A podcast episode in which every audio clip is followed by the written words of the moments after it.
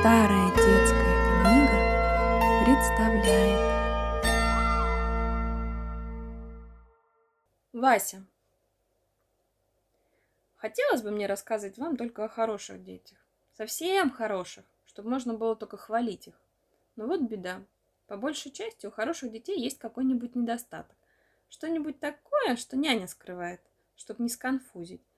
И когда начнут хвалить хорошего ребенка, он непременно взглянет на няню и подумает, а что, если бы узнали, каким я иногда бываю? Стали бы так хвалить меня? Расскажу вам про Васю. Он был хороший мальчик, добрый, ласковый, послушный, но очень нетерпеливый и вспыльчивый. Чуть что сделает няня не по нему. Сейчас вскипятится и начнет бронить няню. А няня у него была добрая, заботливая, ласковая. Приняла она его на свои руки, когда он был еще крошечный в пеленках. Бывало, заболеет Вася, она всю ночь сидит у его колыбели. И одевала она его маленького, и мыла, и гулять водила, и в игрушки с ним играла. Такую бы няню надо беречь да беречь. А Вася об этом и не думал. Растердится на него, затопает ноженьками, закричит, толкнет от себя няню, а вспышка пройдет и не извинится даже перед старушкой.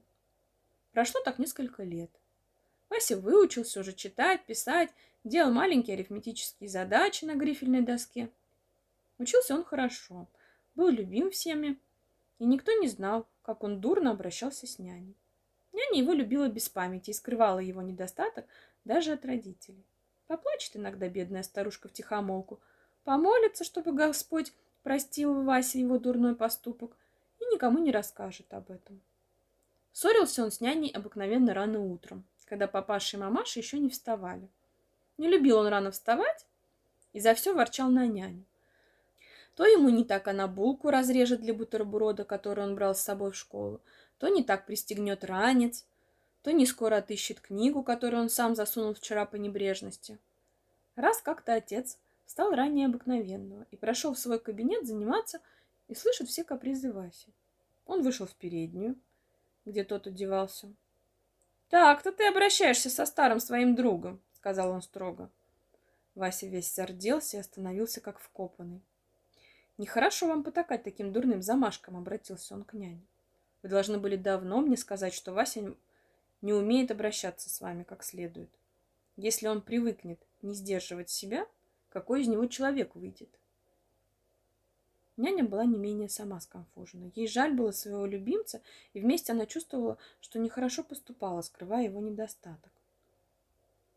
«Тебе не будет больше ни в чем помогать няня», — обратился отец к Васе. «Делай все сам, если не умеешь благодарить за то, что тебе помогают и заботятся о тебе».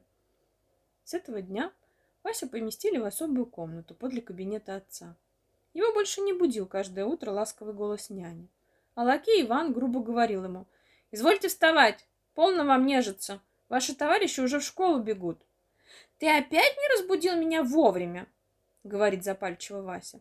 Не шумите, а то папенька как раз услышит. Через тебя я в школу опоздаю, меня накажут. У меня не одно дело, не углядишь, как пропустишь срок. Вася начинает торопливо одеваться. Схватится, того нет, другое не приготовил с вечера. Бывало, няня обо всем подумает, все заготовит. А тут все сам делай. Иван ни о чем не позаботится, а скажет ему, что Вася, он сейчас ему в ответ. Я не няня, не стану сносить капризов. Сейчас папеньке скажу. Вася уже и не капризничает. Требует только то, что следует. Да чувствует, что отец может подумать, и что и с Иваном он так же капризничает, как и с няней. И терпит бедный Вася все, скрипя сердце, сам чистит себе пальто и шапку, сам отыскивает свои калоши, затерянный платок, Нянин раз мимоходом поможет ему в чем. Вася так доволен, что не знает, как благодарить ее за это. И чем старше становился Вася, тем он ласковее был со всеми, тем стыднее ему было вспоминать, как он обижал бедную няню. Даже с животными он стал он терпелив. И когда балованный кот Амирка придет мешать его занятиям, он ласково уймет его и заставит сидеть покойно, словно человека.